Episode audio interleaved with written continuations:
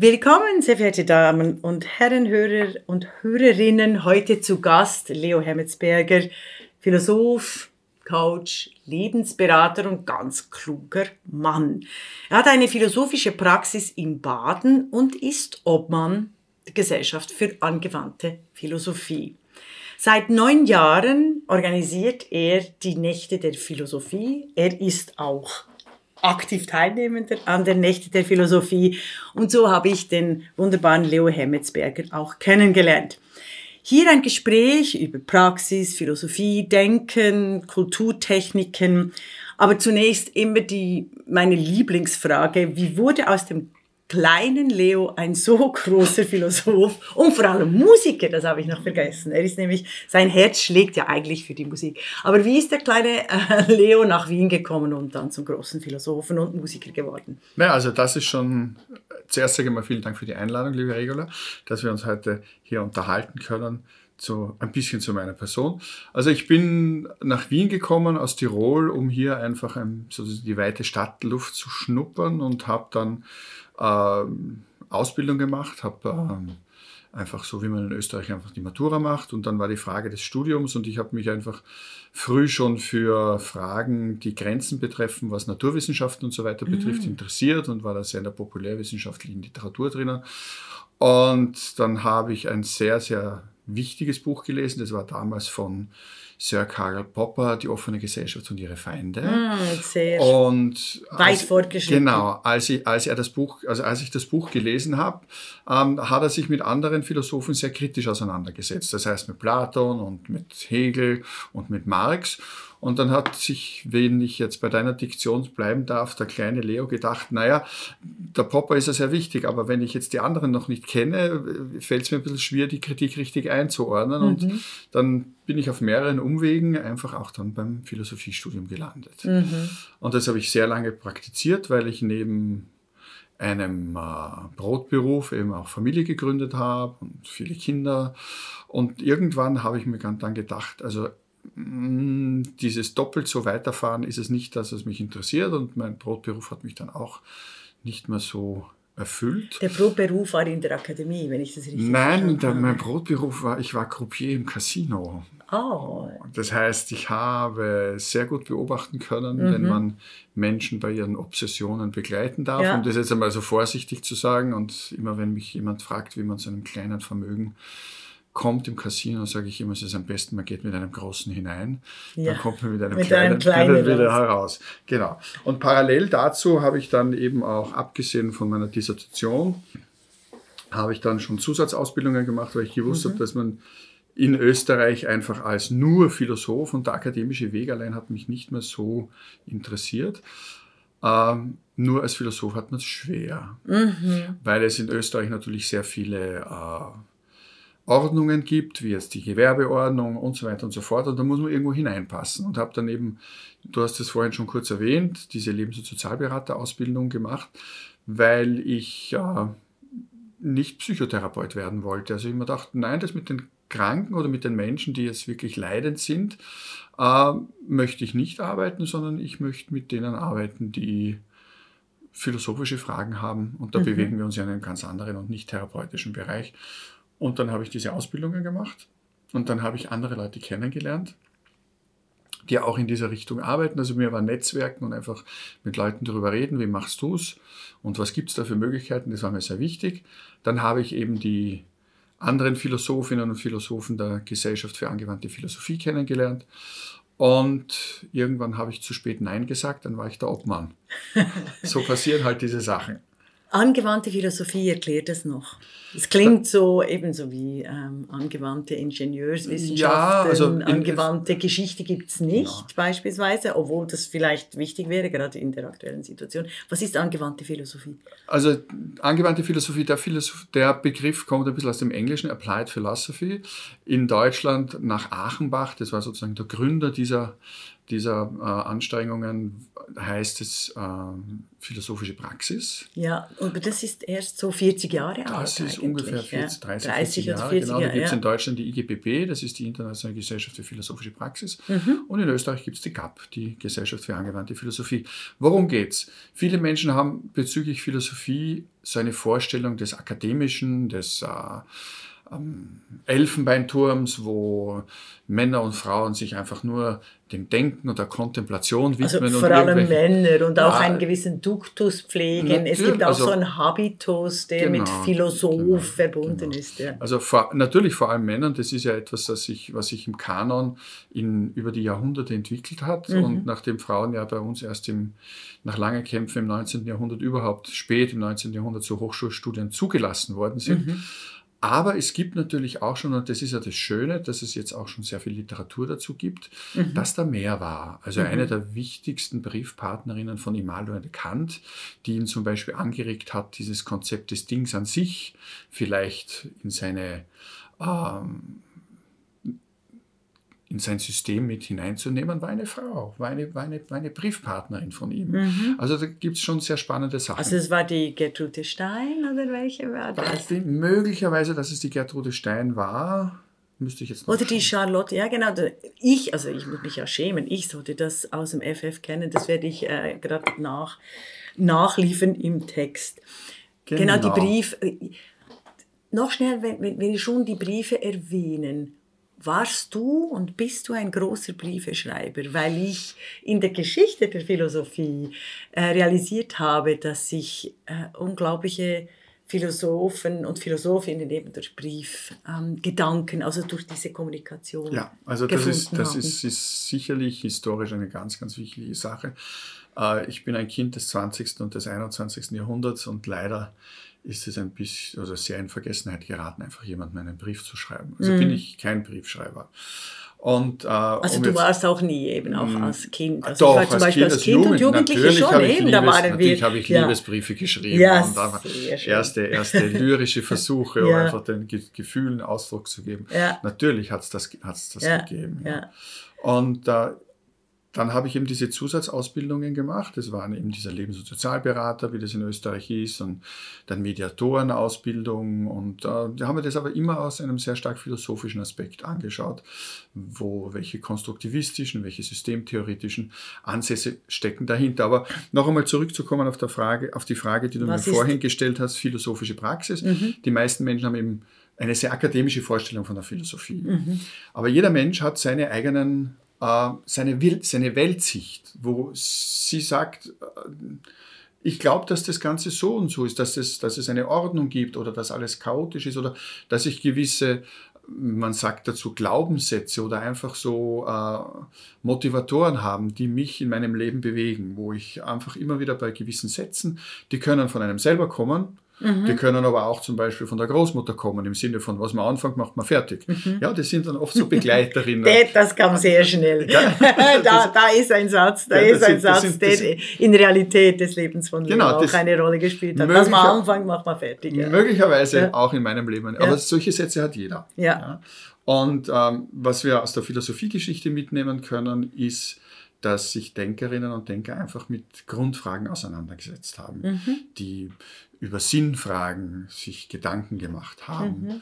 und äh, die möglicherweise auch über gewisse Vorannahmen oder Fehlschlüsse ähm, sich auseinandergesetzt haben und dann einfach auch ähm, Werkzeuge anbieten, wie man mit einem, wie man in einem Gespräch jemanden darauf hinweisen kann, ähm, und dann vielleicht auch daraus ein Erkenntnisgewinn entsteht. Ja, also für mich war das ja entscheidend, die, die Philosophie, vor allem eben die politische Philosophie, weil ich mit Fragen in Kontakt mit mir selber und mit meinem politischen System, das eben durch die Schweiz geprägt war und durch eine sehr, sehr späte Einführung des Frauenstimm- und Wahlrechts. Also wirklich ein, ein Gewaltstaat, oder 1971. 71 da war, ich, ja, ja da genau. war ich gerade ein kleines Kind, aber ich habe das mitgekriegt, oder? Also im, äh, im Umfeld, wie entscheidend dies war und äh, wie wichtig eben diese, also wie, wie, wie, wie solch Gewaltakte oder eben also fehlende Rechte sich auf die Leben von Menschen äh, direkt auswirken können. Ähm, also Hast du ein Beispiel? Äh, wie, also nehmen wir jetzt an, ich komme zu dir in die Praxis, also nicht ausführen, aber so, ich komme zu dir in die Praxis, ich habe also Corona, Pandemie und bin in einer großen beruflichen Krise, weil ich so viel Bildschirmarbeit leisten musste als Lehrerin beispielsweise und eben also völlig überfordert äh, bin. Also es passt auch zu meiner, ähm, äh, zu meiner Situation ein bisschen, also auch in den Vorlesungssituationen. Würdest du mir daher raten, äh, in eine Therapie, quasi äh, in eine Therapie zu gehen, zu einem Psychologen, oder denkst du auch, dass du mich auf meinem Lebensweg in diese Krise begleiten kannst, in der philosophischen Praxis? Also nicht nur du, sondern eben auch angewandte Philosophie. Na, umgekehrt stelle ich die Frage, wieso ja. kommst du zu mir? Ich stelle, Ach, die mein, Leute suchen dich, ich ja. stelle meine Angebote zur Verfügung mhm. und die Leute suchen mich. Das heißt, es ist ja schon eine gewisse Intention da. Mhm. Und äh, der Vorteil vielleicht, äh, jetzt sind wir fast im Marketing drinnen, der Vorteil mhm. der Philosophinnen und Philosophen, dass der Begriff der Philosophie neutraler ist als der Begriff der Therapie. Ja. Wenn ich im therapeutischen Bereich, und das ist mir ganz, ganz wichtig, dass das unheimlich wichtig ist, dass wir das haben, mhm. ja, dass es ja, Therapeutinnen gibt. Selbstverständlich. Ja, überhaupt, das ist, überhaupt, das ist überhaupt keine Frage, aber das ist ganz wichtig, das festzuhalten. Und, und das ist ja. auch ganz was anderes. Mhm.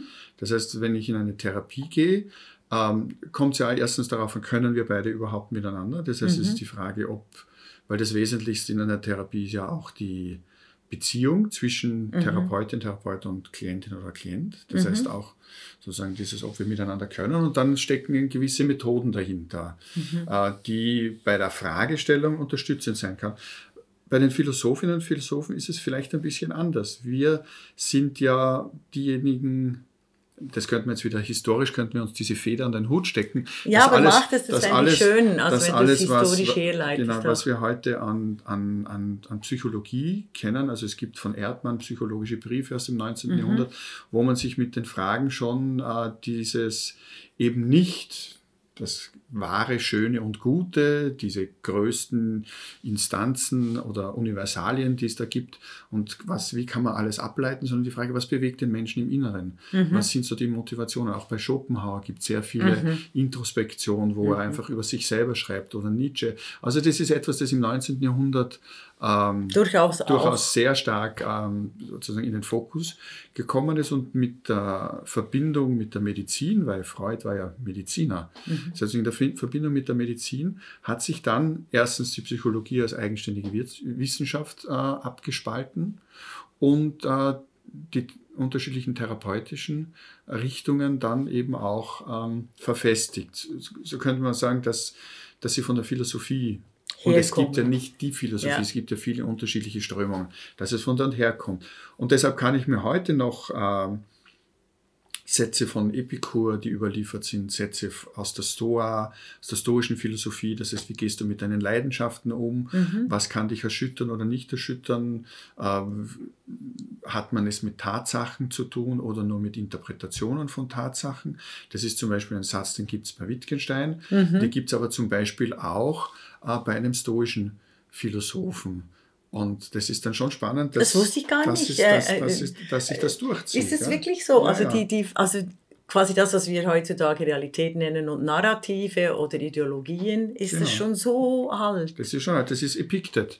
Epictet war ein römischer genau, Sklave ich, ja. mit, mit, mit griechischer Bildung und von dem ist mhm. einfach, es heißt blöderweise das Handbücher der Moral, äh, weil mit Moral denkt man sich gleich, das ja, ist ein Zeigefinger. Richtig. Aber richtig. es ist nichts anderes als ein eine Kompendium, eine Zusammenfassung von Sprüchen und Weisheiten, die von ihm überliefert sind. Und das ist zum Beispiel, also diese Geschichte mit, dass wir immer noch von, dass die Meinungen uns beeinflussen ja. und nicht die Tatsachen selbst, ja. das ist etwas, das zieht sich durch. Mhm. Also das war auch damals schon bewusst. Und es gibt Dinge, die hast du unter, unter deiner Macht, das heißt, die kannst du beeinflussen, aber was du zum Beispiel nicht beeinflussen kannst, ist quasi das Altern, die Interpretation, wie dich andere interpretieren, aber du kannst deine eigene Haltung beeinflussen. Mhm. Und da kannst du unterscheiden, geht es mich was an oder geht es mich nichts an. Mhm. Und wenn es dich nichts angeht, dann sagst du einfach, es geht mich nichts an, ich kann es nicht beeinflussen. Ja. Also das wäre so ein stoischer Ansatz. Und das sind manchmal so, ich meine, es ist jetzt nicht so, dass man dann zum Philosophen oder zur Philosophin geht und man wird permanent mit irgendwelchen alten Sprüchen bombardiert und sagt, das hängst du dir jetzt auf den Kühlschrank oder ja. ins Klo, damit du weißt, wie du das nächste Mal reagieren sollst. Aber es ist etwas, es in ich, Kontakt treten, genau, tatsächlich genau. mit, mit, sei es mit Weisheiten, sei es mit äh, eben Ordnungssätzen oder Gefühlssätzen oder diese. Du hast ja begonnen, jeder Mensch bringt auch einen ganzen Rucksack mit von so Glaubenssätzen. Genau. Also Deine Aufgabe besteht also nicht in erster Linie darin, die Glaubenssätze zu zerschmettern, ähm, sondern herauszufinden überhaupt, welche sind die leitenden Glaubenssätze. Ja, oder sie dir zu zeigen und zu ja. sagen, was fangst du damit an? Ja, ja, Wo genau. Kommt das also her und, und, und, wie und wie sehr. Äh eben hat es was mit mir zu tun und wenn es nicht mit mir zu tun hat, dann lass es los oder dann genau. lass es vorübergehen. Genau. Ah, sehr klug. Ich muss ja. sofort in eine philosophische Praxis, weil ich die Welt, ähm, weil ich dazu neige, die Welt sehr persönlich zu nehmen, äh, zu nehmen was natürlich auch äh, zu politischer Gestaltung und Handlung führt, was sehr positiv ist. Ich bin ganz kurz gestockt, als du so wunderbar eloquent und klug erklärt hast, ja, es gibt, ähm, es gibt schon lange die Auseinandersetzung zwischen quasi Fakten und Meinungen. Mhm. Wie siehst du das im Jahre 2022? Wir haben grundlegende Diskussionen ähm, was sind Fakten und was sind Meinungen. Und da komme ich äh, zu einem ganz heiklen Gebiet, Biologie beispielsweise, also das Frausein. Frausein, ist das jetzt ein Faktum oder eine Meinung? Oder ein Sprechakt? Ähm, das sind aus der Reflexionsgeschichte zu diesen Begriffen sehr unterschiedliche Ansätze, die mittlerweile ähm, einfach in polarisierten Grabenkämpfen sich genau, quasi höchst, einge höchst ein, ein, ja. eingeigelt haben. Ja. Mhm. Und ich, da hätte ich einfach von, äh, da hätte ich wirklich gerne äh, ein bisschen angewandte Philosophie, eine Versöhnung oder eine Auslegeordnung, wenn du das äh, schaffst und magst, eine kurze Auslegeordnung, äh, was eigentlich passiert ist. Wieso sind wir heutzutage genau in dieser polarisierten äh, Auseinandersetzung über Fakten und Meinungen, über Konstruktion und eben es, es gibt ein biologisches Geschlecht, das ist aber selbstverständlich nicht so arg biologisch, wenn es um das Verhalten geht, wenn es um den Ausdruck geht. Und also wir, wir könnten ganz viele Mittepositionen, alle, also ganz ganz viel ist Natur, ganz viel ist aber wieder ausschließlich Kultur.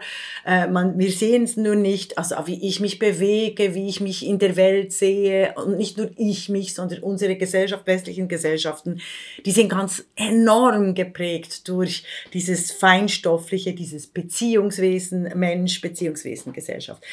Äh, als angewandter Philosoph schon die Frage, how did we get here? Wieso und das ist ja nicht nur in Biologie, also Kultur oder Natur, sondern es gilt ja auch in der ganzen politischen Auseinandersetzung Fake News. Du hast da ja auch äh, einige äh, Vorträge und Gespräche geführt, genau zu, zu Fake News. Lies Herren auch, die ist auch angewandte Philosophin.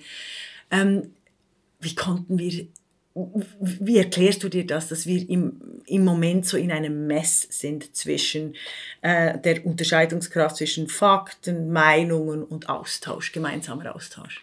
Ähm, es geht um Deutungshoheiten. Es geht darum, sozusagen, wer, wer Begriffe bestimmt und wer im Endeffekt damit dann auch Machtpositionen ableitet. Und das ist immer ganz allgemein zu sagen. Und wir leben jetzt in einer Zeit, wo, die, wo diese äh, Bottleneck-Funktionen von äh, Schichten von Berufsgruppen, die reflektiert sich, die mhm. recherchieren können, die Kontexte her und Zusammenhänge herstellen können, dass durch die sozialen Medien diese Bottleneck-Funktionen weggefallen ist. Das heißt, wir hatten, ich bin ja selber seit 30 Jahren im Internet, ich habe dir heute kurz gesagt, was ich am Vormittag schon in einem Vortrag hatte. Äh, wir sind seit 30 Jahren einfach, oder um es anders zu sagen, vor 30 Jahren hatten wir die Hoffnung, dass das Internet die große neue, mhm. neue Kommunikationsmöglichkeit sein, wo jeder quasi ähm, einen Beitrag dazu leisten kann, dass wir mehr Frieden, mehr Humanität und mehr Austausch und vielschichtigen Austausch haben werden. Mhm. Und genau Demokratie, Partizipation. Demokratie, genau, genau. Und genau das Gegenteil ist eingetreten. Das heißt, ja. wir, haben, wir haben durch, diese, durch die Mechanismen, auch durch die Algorithmen der großen Internetkonzerne, die ja gerade von der Polarisierung profitieren. Mhm.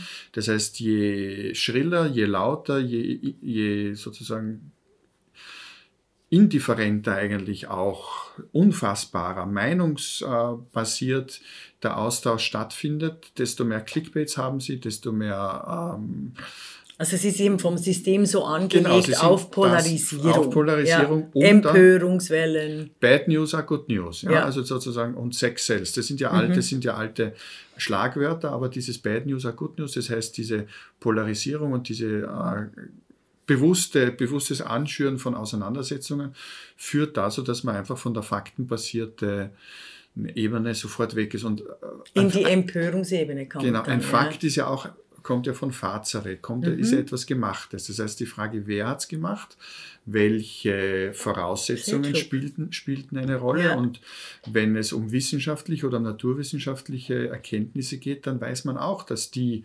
studienbasiert sein müssen, dass die Peer-Review basiert sein müssen.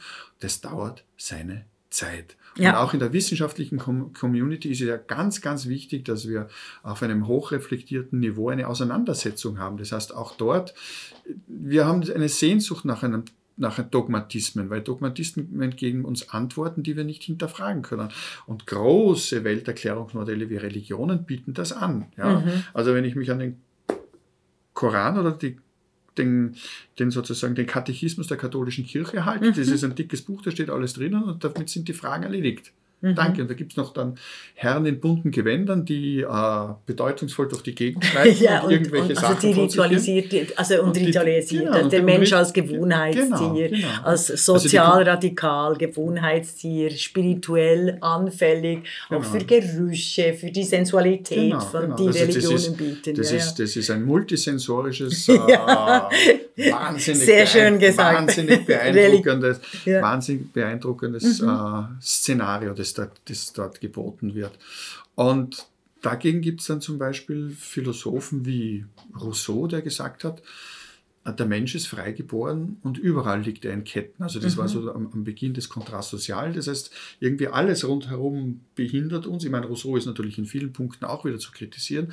Aber das ist so ein Satz, wo man sagen kann, aha, was ist dasjenige, das mich in Ketten einschränkt, das ja. mich in Ketten legt. Ja, wie sehen die schränkt Ketten mich aus? Auch, schränkt mich auch äh, das Bild, das Stereotyp, das von mir als Frau oder genauso, weil ich habe heute am Vormittag genauso die Stereotypen, die es auf der Seite der Männer gibt. Also die jungen Burschen sind, genau, bleiben, sind, ja. sind, sind, auch sehr verunsichert, weil die sollen jetzt einen Sixpack haben. Die wissen sofort, was, was es heißt, wenn jemand gut definiert ist. Ich habe diesen Begriff definiert nur gekannt von dem Hund meiner Mutter, die vor vielen Jahren mit ihm auch auf irgendwelchen Hundeausstellungen war. was für ein großartiger da, muss, da, musste der, da musste der Boxer gut definiert sein. Ah, also ja, ich hätte gut definiert nur ja. im äh, linguistischen Bereich. Nein, nein, die Muskeln gut. und so wie er daher daherkommt. Und auch die Burschen müssen gut definiert ah. sein. Das heißt, die Baus ja. ja, und da kommen, sind wir bei den Steroiden, dann sind wir bei den Anabolika, mhm. dann sind wir bei den äh, Vorbildern, die sie über, über Hollywood-Schinken und so mhm. weiter bekommen. Also was also ist ein Insta, Mann? Insta, ja. Insta-Helden. Insta genau, also das genau, ist ja verheerend aus feministischer genau. Perspektive für die Insta-Heldinnen, weil dort äh, Weiblichkeitssymbole äh, und Weiblichkeitsriten äh, zelebriert werden, die eigentlich schon längst äh, überwunden ja. geglaubt wurden. Oder? Na, und was hast du ihm dann gesagt? Na, Baumann hat ja zum Beispiel von dem... Von, von, Der Sigmund Baumann, Sigmund ja. Baumann hat, hat ja von dem Red Retropia gesprochen. Das heißt, Retropia, das habe ich vergessen, genau. genau. Dieser, dieses, ja. dass wir eine Sehnsucht haben äh, dass wir ein Vergangenheitsbild in die Zukunft projizieren, das es so niemals gegeben hat. Ja. Das heißt, Verunsicherungen bringen Menschen, das ist etwas, das wir zum Beispiel auch bei äh, Migrantengenerationen der zweiten, dritten mhm. bemerken, die idealisieren ein Herkunftsbild, das es in den Ländern oder in den Kulturen in der Form gar nicht gibt. Ja, ja. Und nie da, gegeben oder, hat. ja. nicht gegeben hat oder sich mhm. dort schon sehr lange verändert hat. Ja. ja. Aber man will sich an irgendetwas festhalten. Ist ja könnte man jetzt sagen, ist Kontingenzbewältigung? Ja, aber was macht es mit den Menschen in den einzelnen Positionen? Und was, womit ich mit den Schülern eben spreche, habe ich gesagt, na, also auf gut Wienerisch, mein Sixpack ist das Otterkringer. Das heißt, ich, ich stehe dazu, dass ich einfach so bin, wie ich ja. bin.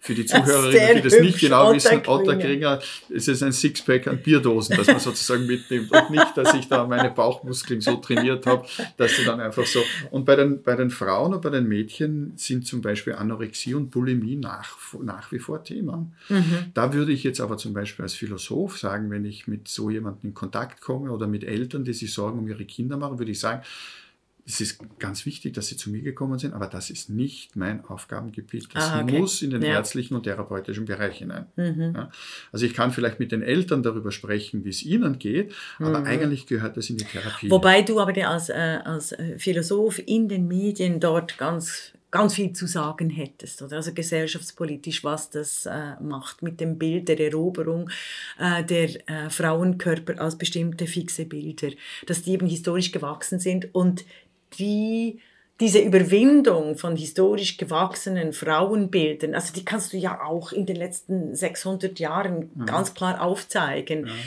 dass eigentlich das Wissen vermittelt werden sollte und die Erkenntnis, alles was historisch gewachsen ist, können wir auch ändern. Darum würde ich auch bei dem, bei dem Begriff historisch gewachsen vorsichtig sein, weil Wachstum hat ja auch, hat auch eine sehr passive Komponente. Das heißt, ich kann eine mhm. Pflanze, wenn ich ihr die Bedingungen gebe, dann wächst sie. Mhm. Ja? Aber das kann ich nicht mehr beeinflussen, weil eine Tulpe wird immer eine Tulpe werden und wird nie zu einer Rose werden. Ja? Mhm. Ich würde eher sagen, es ist historisch gemacht, weil es sind wir, das sind gesellschaftspolitische Rahmenbedingungen, es sind mhm. Machtverhältnisse, dass ein bestimmtes Bild, wie zum Beispiel die Kleinfamilie nach dem Zweiten Weltkrieg, ja. wo man einfach wieder zu einem Bild zurückgegangen ist, die Frauen die es aus, so aber nie gab. Die also Frauen aus den Munitionsfabriken wieder zurück und ja. die Männer quasi dann als die, äh, die, den, die, die für das für, die, für das Einkommen sorgen und mhm. dann die üblichen zwei Kinder und Eben so. die, die Erwerbsarbeit, die genau, Trennung, genau, genau. auch das Ausschalten von Care-Arbeit im Bewusstsein der, der Weltgeschichte. Erzählst du das alles den Jugendlichen, jetzt beispielsweise heute Morgen? Also, also, du bist ja eigentlich angestellt, oder angestellt, aber du bist eingeladen worden, um über Digitalisierung und Jugend genau. zu sprechen, da, was das macht mit den jungen Menschen. Genau, und, und, und, und, interessanterweise seid ihr beim Körper gelandet. Das also das sind so Aspekte. Das heißt, mhm. ich habe natürlich nur ein bestimmtes Zeitkontingent zur Verfügung. Mhm. Mir geht es um... Äh, in dem Sinne um Selbstermächtigung, dass sie wissen, was man mittlerweile alles gestalten kann, was man vorher nicht einstellen konnte. Mhm. Da bin ich auf der, sehr auf der technischen Ebene. Was ah, das du? ist das sehr heißt, klug. Im Sinne, ja. Im Sinne, beherrschst du dein Gerät oder beherrscht dein Gerät dich? Mhm. Und also, hast du da einen kurzen Satz? Ja, beherrscht die, mich das Gerät? Also, ja, ja, selbstverständlich. Natürlich. Ja, das heißt, und mittlerweile auch, weil Datenschützer, weil es Gerichtsurteile gibt vom Europäischen Gerichtshof und so weiter und so fort, haben die großen Konzerne bestimmte Einstellungsmöglichkeiten freigegeben. Mhm. Und die sollte man nützen. Ja damit man nicht in irgendwelchen Filterblasen oder Echokammern landet. Ja. Und das sage ich den, den jungen Leuten auch. Das heißt, und ich zeige ihnen das auch mit kurzen Videoeinspielungen. Also schau dir das an und ich zeige ihnen, was du alles einstellen kannst. Und dann sitzen sie plötzlich in der Klasse mit ihren Handys und, sagen, ah, und machen das sofort. Und ja. machen das sofort. Sehr, ja. sehr also mir geht es ja. um Selbstermächtigung und sozusagen um Eigenkompetenzbildung. Mhm. Und natürlich gibt es welche, die sagen, das ist mir egal. Ja. Ja, die gibt es auch. Ja, die gibt es Aber das ist halt sehr oft pubertär und ja, was will der mir jetzt erzählen? Ja, da sitzt, einer, äh, da sitzt einer vor genau. uns, also der hat die, die Erfahrungswelt nicht. Ja. Okay. Aber wenn ich, Ihnen das, wenn ich Sie dann frage, und findet ihr das nicht, dass das cringe ist, dann schaut es mich plötzlich an, weil ich dann irgendwie den, ein, aktuell, ein den, den, aktuellen ja. Begriff aus dem ja. Jugendspeech gesagt woher wissen Sie, was cringe ist? Und ich gesagt, naja, ich wohne auf diesem Planeten. Ja. Das, das, kriegt man dann schon mit. Also mir ist es, und das ist etwas, was mir sehr wichtig ist, einfach diese, diese, diese, diesen, diese, diesen Kontakt zu halten. Also und, äh, das Interessante ist, du verbindest die Technik mit eben äh, philosophischen, mit philosophischer Praxis. Also du gibst gleichzeitig technische Anweisungen, kommst aber zu den technischen Anweisungen, also den Möglichkeiten, die es gibt, von der Philosophie her, nämlich ähm, eben beherrscht das Gerät dich oder beherrschst du das Gerät von einem Freiheitsaspekt. Also genau. Freiheit zur Welt, genau. Freiheit genau. von der Welt und so weiter. Ja. Als digitale Ethik, so kann man das sagen. Ja. Und Ethik heißt, genau, reflektiere deine Handlungen, denk darüber nach, was du mit dem Ding machst mhm. oder was das Ding mit dir macht. Und das halt hat oft auch im Leben der jungen Menschen mittel- bis langfristige Konsequenzen, weil sie ich sage dann immer zu ihnen, ihr werdet nie erfahren, was wir mit 14 alles für ein Blödsinn gemacht ja. haben. Ja. ja. Aber bei euch ist es da und das kann berufsentscheidend sein. Mhm. Mhm. Solche Sachen. Aber das mhm. ist nur ein kleiner Aspekt von dem, was ich tue. Ähm, wenn ich auf was anderes, ich, ich züchte mir oder ich und meine Kollegin, wir züchten uns ja unsere eigene Konkurrenz. Es gibt ja schon einen Universitätslehrgang für philosophische Praxis, wo wir. Ah, das wusste ich gar ja, nicht. Also in Wien ja, oder überall. In, also der, Wien, der einzige, ah, es ist ja der einzige in Wien. Der einzige deutschsprachige an, an, an der Uni Wien. Ah, okay. Das ist ein postgradualer Lehrgang, mhm. der geht über zwei Jahre. Mhm. Wo eben zum Beispiel auch sehr viel gelesen Aber den leitest du, hast du den ah, konzipiert? Also du hast mit, mitkonzipiert, ich ja, mit den Kolleginnen und Kollegen. ich und meine ganz wichtige und meine Kollegin. Also mhm. es standen, wir hatten so eine kleine Sitzung von, den, von der Gesellschaft für angewandte Philosophie. Plötzlich standen zwei Professorinnen von der Uni da und gesagt, nein, es ist der Wunsch vom Postgraduate Center, dass es sowas geben soll.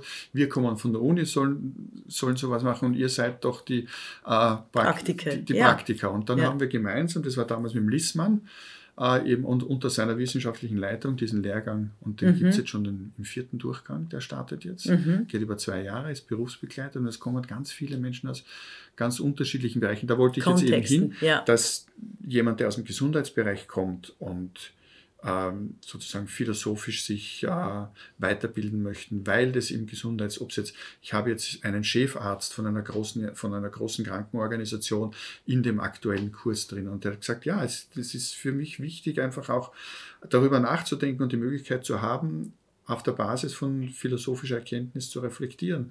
Es wird auch sehr viel gelesen, was jetzt in den großen Kanons an den Unis wie eben Kant, Hegel, Platon, Aristoteles ja. und so oder Foucault nicht gelesen wird. Dann sind da Montesquieu zum Beispiel mhm. oder eben auch äh, antike Philosophen, die nicht so wie Seneca oder, mhm. oder, oder Plutarch, die nicht so bekannt sind. Genau, die nicht so im, im, im Kanon quasi. Und die auch sehr stark Lebensweisheiten oder Lebensphilosophisches ähm, mhm. Frauen habt ihr nicht viel entdeckt bei der Konzeption dieses Kanons, also dieses naja, also von Philosophen, so, Philosophinnen. So, so, sind fast 50 Prozent der Vortragenden sind Frauen, in ah. den Kursen sind sehr ja. viele Frauen drinnen ja. und die ja. Hanna ist immer dabei. Ah, die Hanna Arendt, ja. mit, äh, mit dem, der, der Welt, da wollte ich eh noch mal eine Frage stellen mit dem Zusammenhang Technik und Welt, also eben dieser Weltverlust der durch die Technik die ähm, automatisierte Repre Repetition von Narrativen und Meinungen äh, immer stärker quasi auch voranschreitet. Also quasi so der, der Reality-Check, wenn, wir, wenn wir es ganz, mhm. ganz banal sagen. Früher war es ja oft so, dass die Menschen, die für einen Reality-Check plädierten, eher so die Neoliberalen waren, eher so die Empiriker und nicht unbedingt die Philosophen, Philosophinnen. Heutzutage finde ich, bin ich eine, die immer wieder auf die, quasi auf die Wirklichkeit zurückführen will, weil eben die Empörung, die weil die Distanz des Diskurses, des technologisch äh, inspirierten und kodierten Diskurses zur äh, quasi normalen, realen Welt unglaublich groß geworden ist, ein Graben. Oder siehst du das nicht so? Also ich sehe einfach als, als Medienfrau einen riesigen Graben dessen, was auf Twitter läuft, welche Empörungsthemen äh, reflektiert, diskutiert, welcher Hashtag jetzt wieder trendet und dem, was sur place äh, nicht nur unter den Leuten, sondern auch in, unter, unter den Politikerinnen und Politikern ähm, äh, als wichtig und machbar angesehen wird. Also diese Diskre Diskrepanz. Siehst du da eine Möglichkeit, wie die angewandte Philosophie hier äh, den Graben überbrücken könnte? Wer es eilig hatte, geh langsam, haben die Chinesen gesagt. Also ich denke mir, dass du was für ein wahnsinnig toller Satz. Heiligkeit langsam. Ja, ja, also die Chinesen ja. machen das sehr gut. Die Chinesen die machen das, aber das kommt aus einer anderen Zeit. Das ist auch gefährlich. Ja. Äh, ich denke mir, dass die, dass die Technik, und da bin ich jetzt sozusagen, weil wir jetzt äh, Hannah Arendt ganz kurz nur den Namen gesagt haben, die natürlich sich schon auch bezieht auf Heideggers Technikbegriff, den ich so nicht nachvollziehen kann, weil er diesen Technikbegriff einen idealisierten Naturzustand oder, oder, ja. ein, oder, oder einen, ein, ein in, der, in der Welt sein im Sinne des Natürlichen entgegenstellt, das ist ja so auch. Das ist romantisierend. Das ist ja total romantisierend. Äh, ja. Und ich denke mir, dass wir, wenn wir, weil du jetzt von der Vergangenheit gesprochen hast, dass die Menschen mit früheren Formen der Techniken genauso überwältigt waren. Also ich denke mal, die Flugblätter, die nach Gutenberg quasi auch in den, in den Reformationszeiten oder sozusagen, mhm. das hat die Menschen wahrscheinlich ähnlich begeistert oder einfach auch oder einvernommen, auch, ja. wie das heute passiert. Ja, Wir haben halt okay. halt heute gewisse ich nenne es jetzt einmal Blasen und, und, Twitter ist eine ganz besondere eigene Blase. In mhm. Österreich ist ja Twitter hauptsächlich äh, ein sich gegenseitig bashen der Journalistenkrieg, mhm. also das ist hauptsächlich, mhm. was dort passiert, hat mit der realen Welt draußen relativ wenig zu mhm. tun. Ich habe aber zum Beispiel auch mit einem sehr hohen österreichischen Politiker nur einen kurzen Wortwechsel gehabt und er hat gesagt, was eines der Probleme, das wir haben, ist, dass dieses, ich nenne jetzt den Begriff des Arkanums, nämlich der Handlungsmöglichkeiten äh, immer kleiner wird, weil äh, die Sachen schon draußen sind, da ist der Ministerrat noch nicht einmal vorbei. Mhm. Das heißt, sie sind, sind, sie sind mehr oder weniger Getriebene und haben keine Möglichkeit mehr, in Ruhe darüber nachzudenken, was sind jetzt die nächsten Positionen, sondern sie müssen sofort Stellung nehmen Stellung zu Positionen, nehmen. die eigentlich gar nicht ihre sind, also mit, mit denen genau. sie sich und, noch nicht auseinandersetzen. Und dann regen ja. sich alle darüber auf, warum hat er jetzt nichts gesagt? Genau. Er konnte noch gar nichts sagen, weil er braucht Zeit. Mhm. Ja? Sozusagen, wir brauchen auch im Sinne, nennen wir es ja der Begriff, ist Staatsräson. Das heißt, man, man muss manche Sachen auch überlegen können. Mhm. Wie weit wir als philosophische Praktiker jetzt in diesen Bereichen äh, tätig sein können, halte ich mit halte ich vielleicht für ein bisschen Hybris. Mhm. Ich glaube nicht, dass wir mit unserem Ansatz dort fruchten werden. Wo ich schon seit langem auch beruflich tätig bin, ist im, ist im Bereich der Verwaltung. Mhm. Das heißt, die Politik funktioniert ja dann im Endeffekt nur, wenn es die Verwaltung umsetzt. Definitiv. Und dort habe ich ein, ein hoch ausgebildetes äh, Spezialistentum, wie ja. Max Weber das schon genannt hat. Ja? Mhm. Und dort sitzen Leute, wenn ich zum Beispiel mit einer Legistin in einem Seminar gesessen bin, die gesagt hat, äh, bei mir kommt es darauf an, wie ich, wenn es um einen Gesetzesentwurf geht, das hat diese Frau so ausgedrückt. Wie wehre ich mich gegen die Interventionen, die aus all den Parteisekretariaten kommen, wer da nicht was noch alles drinnen haben will? Mhm, und mhm. sie weiß als Juristin leider, entweder ist es dann komplett verwaschen und es ist überhaupt nicht mehr das, was wir wollten, oder ich habe wirklich wieder eine Parteipolitik, eine, Opposi eine, Opposition, eine, von, ja. eine, Intention in diesem Gesetz drinnen, die sich in der, in der Praxis beziehungsweise in der, in, in, in der Exekutive dann überhaupt nicht realisieren lässt. Mhm. Und dann, und der Begriff, bei dem wir dann landen, ist die Haltung. Mhm. Hexis, mhm. Habitus. Mhm. Das heißt, wo und wie entwickelt ein Mensch, eine Frau, ein Mann in einer wichtigen Position die entsprechende Haltung, um natürlich nach ihrer Vorstellung, Erfahrung, Kenntnis, Ausbildung Entscheidungen zu treffen und sich gegen andere versuchte Vereinnahmungen zu wehren. Dazu brauche ich eine unabhängige Verwaltung. Mhm. Unbedingt. Das ist aber in Unbedingt. Österreich durch die Abschaffung ja. der, der, der Sicherstellung, der Pragmatisierung und dass auch Sektionsleiter jetzt nur auf fünf Jahre bestellt ist, mhm. ist eigentlich eine verstärkte Möglichkeit der, Beeinflussung ist durch die Politik. In, ja, ist ähnlich in der Schweiz auch ja. passiert und auf europäischer Ebene ist es noch stärker, also durch die, die Vereinigung. Äh, also das ist Haltung, ein Bereich, ja, da, dort kann das, ich als philosophischer Also du kannst als, Philosoph, als angewandter äh, Philosoph Haltung lernen. Hexis, Haltung, nein, Habitus. Nein, ich kann es nicht, nein, ich, ich kann nicht, nicht lernen. Nein, kann ich ja? nicht lernen. Weil ich kann, nur, ich kann nur auf etwas hinweisen, das schon da ist. Mhm. Und das machst du? Mit Beispielen.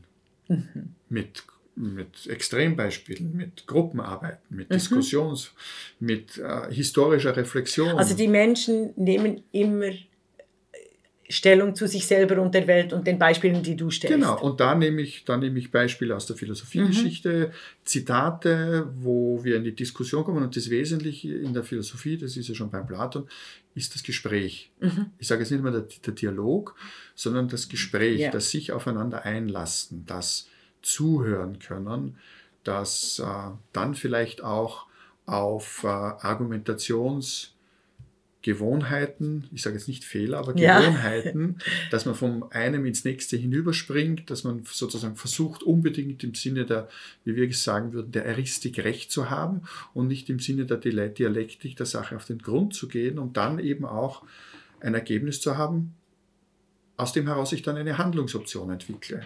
Mhm. Und das Schöne ist ja zum Beispiel auch bei Platon, die Dialoge sind zum Schluss immer offen. Mhm. Ja, es bleibt immer eine Frage offen, es bleibt immer etwas stehen, man geht dann auseinander und es ist nicht so, dass es wirklich jetzt so wie ein System dasteht, sondern und das ist das Schöne an der Philosophie, es bleibt was offen. Das kann dann natürlich auch sein, das ist ein Satz, den ich immer gern sage, so das ist so ein, ein Warnhinweis, vorsichtig, wenn Sie sich mit einer Philosophin oder Philosophen auseinandersetzen, könnte es sein, dass Sie nachher mit einem größeren Maß an Verwirrung von dannen schreiben. äh, ja, die ist zum Beispiel bei mir feststellbar. Also du hast keinen äh, Methoden, Kasten oder ein Ethikkasten oder ein Haltungskasten, weißt du, wo du verschiedene Instrumente rausnimmst, je nach ethischer oder ähm, äh, politischer Frage, Haltungsfrage, Urteilskraftsfrage. Oder hast du das? Oder du kommst wirklich als Leo Helmsberger, der unglaublich über einen großen Erfahrungsschatz äh, verfügt, auch ein, eine unglaublich große rhetorische Fähigkeit. Du hast äh, sehr viele Autoren, Autorinnen präsent. Aber das können ja nicht alle angewandten Philosophinnen, denke ich jetzt mal. Also da bist oh, du schon auch singulär. Hast du da nicht irgendeinen Kasten, weißt du, Dinge, Sätze, Philosophinnen, die du immer zu klassischen Fragen wie, äh, wie ähm, schütze ich mich gegen Interessenbindung in der Politik, also gegen das Lobbying, wie schütze ich mich äh, vor äh, unbeachten Äußerungen im Hinblick auf ein sehr äh, wichtiges, polarisierendes Thema, Leihmutterschaft beispielsweise. Also du hast da keine, kein, kein Toolkit irgendwie. Also Regel, jetzt hast du zweimal groß gesagt und ich muss ja. sagen, ich bin ein kleiner, ich bin kein großer. Ja, also nicht, weil ich jetzt sozusagen ah, ja, ja, ja, aber es gibt andere Philosophinnen und Philosophen, die wissen noch viel mehr als ich. Ja, und die sind da noch viel mehr spezialisiert. Also die sind diese, also die Angewandten. Mir, ich, ich denke immer nur die theoretischen sind ist, das. Mir ist, mir ist der Austausch mit meinen Kolleginnen und einfach, einfach, einfach zu sehen, was sie machen. Ich finde es spannend und ich lerne mhm. auch sehr viel. Äh, ich habe jetzt keinen Luhmannschen Zettelkasten, wo ich irgendwie reinschaue und ja. dann ziehe ich das raus und dann habe ich die Antwort dazu. Ja? Okay. Äh, wobei ich Luhmann sehr verehre, also wunderbar, also von der, als Soziologe. Ja, ein, ein, also auch von deiner Systematik her bist brillant, du schon. Äh, sehr, sehr brillanter Kopf. Näher ich, bei Luhmann als bei Hannah Arendt beispielsweise. Ich ja. spreche mit Menschen. Mhm.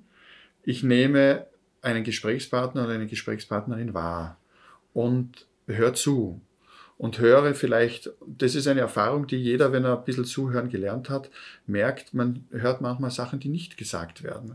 Man merkt manchmal an der Physiognomie, an dem, wie Personen sich in bestimmten Situationen fühlen, dass du merkst, da hat's was. Ja? Mhm. Man merkt manchmal, ähm, dass man, dass gewisse Begrifflichkeiten verwendet werden, dass, dass ich dann nachfrage, was sie denn genau mhm. zum Beispiel unter dem Begriff der Freiheit Eben. verstehen. Gewachsen und, und, oder gemacht. Genau. genau. genau. Und, wenn, und, und, wenn wir frei sein von, frei sein zu. Freiheit ja. von, Freiheit ja. zu, äh, mit Beispielen, was heißt das in, der, in, der, in, in, in unterschiedlichen Bereichen, also muss ich jetzt nicht Kontexte sagen, kann ich mhm. auch Bereiche sagen. Was heißt es in der Familie? Was heißt es im Verein, wo man aktiv ist? Was heißt es im Beruf? Was heißt es in der, in der, in, in der Pflege? Also gibt es ganz unterschiedliche ähm, Herangehensweisen und dann kommen wir ins Gespräch und dann schauen wir, was sich daraus entwickelt. Also diese Offenheit des Zugangs. Natürlich habe ich einiges gelesen und mhm. habe einfach auch jetzt durch die 15 Jahre, die ich das mache, ein, ein, eine große Erfahrung. Also eine, oder einfach ein, wirklich eine genau, 15-jährige genau, Erfahrung, genau. wenn du wach, äh, wach und neugierig bleibst. Ich habe noch eine Frage zu den Ethikkommissionen. Würdest du da angewandte Philosophen und Philosophinnen reinsetzen? Oder mhm. wie würdest du Ethikkommissionen zusammensetzen, wenn du in der äh, Position wärst, eben eines, äh, einer Politikerin, eines Departements, bei euch heißt Ministerium, wie würdest du die zusammensetzen? Weil wir äh, haben einige Ethikkommissionen und es gibt ganz wichtige ethische Fragen der Gegenwart, die eben von Ethikkommissionen quasi vorbereitet werden. Eben Leihmutterschaft, äh, äh, Digitalisierung, digitale Demokratie oder Demokratisierung der Digitalisierung,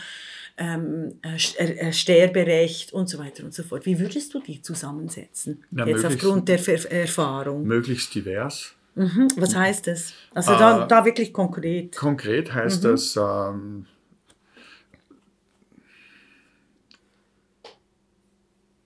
fachspezifisch divers, also sozusagen transdisziplinär. Also unterschiedliche, und, ja. und ganz, das heißt Männer und Frauen aus ganz unterschiedlichen Bereichen, die, äh, ob es jetzt ein technischer Hintergrund ist oder ob es jetzt ein philosophischer Hintergrund, ein sozialwissenschaftlicher Hintergrund ist, ähm, und die eine, die eine sehr diverse Perspektive und auch Kompetenz in diese Diskussionen hineinbringen. Und die Frage ist dann, wer wählt aus? Mhm. Also aber du, du könntest angewandte Philosophen und Philosophinnen schon empfehlen. Jetzt ich aufgrund der 15-jährigen Erfahrung, aufgrund auch deiner Kollegen und Kolleginnen, die sich eben mit der angewandten Philosophie und nicht der theoretischen Philosophie äh, auseinandersetzen, obwohl sie ganz viel theoretisches Wissen äh, für ich, glaub, ich glaube, dass es auch gut wäre, angewandte Philosophinnen und Philosophen drinnen zu haben, mhm weil die sehr oft näher bei den Menschen draußen sind. Mhm. Ja, mhm. also der, ich, ich, ich äh,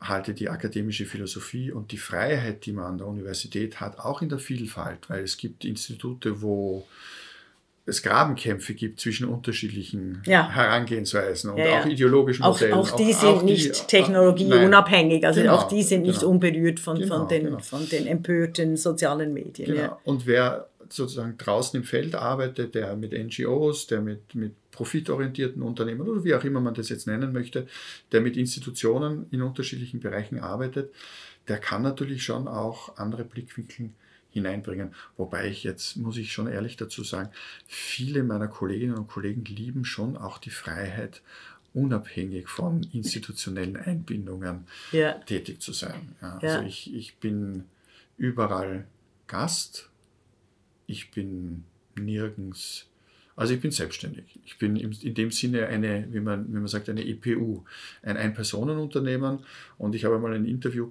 gehabt, wo mich eine äh, Studentin, war, glaube ich, war das, sie hat das für eine Masterarbeit gebraucht, hat mich gefragt, was ich denn den Menschen am Ende unseres Gespräches mitgebe. Mhm. Und ich habe gesagt, eine Honorarnote.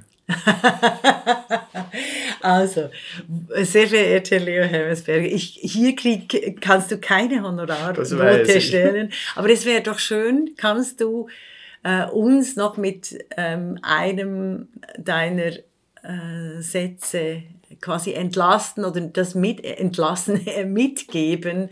Wenn, also ich stelle mir den Leo so vor, wenn er aufsteht, jeden Tag hat er, äh, machst du wahrscheinlich auch, stellst du dir wahrscheinlich auch Fragen zu dir und der Welt oder passiert das nicht täglich? Also weißt du, brauchst du auch Momente der inneren Zugewandtheit ähm, als, als angewandter Philosoph, der sehr viel in der Welt sein muss? Ähm, ich liebe meine Stunden, wo ich meine Ruhe habe. Mhm. Also meine, meine sozusagen meine sehr, meine kontemplative Zeit ist in der Früh, wenn ich es terminlich mir so eingerichtet habe, die, die Freiheit habe ich ja. ja. Dann mache ich mein Tai Chi, das heißt sozusagen, das sind meine Meditationsübungen.